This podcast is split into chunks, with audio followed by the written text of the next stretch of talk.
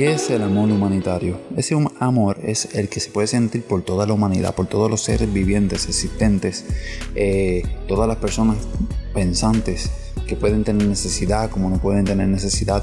Es aquel momento o aquel lugar donde nos podemos eh, poner en el lugar de otras personas y podemos eh, extender una acción para el bien de todas las personas en común, todas las personas que nos rodean, etcétera.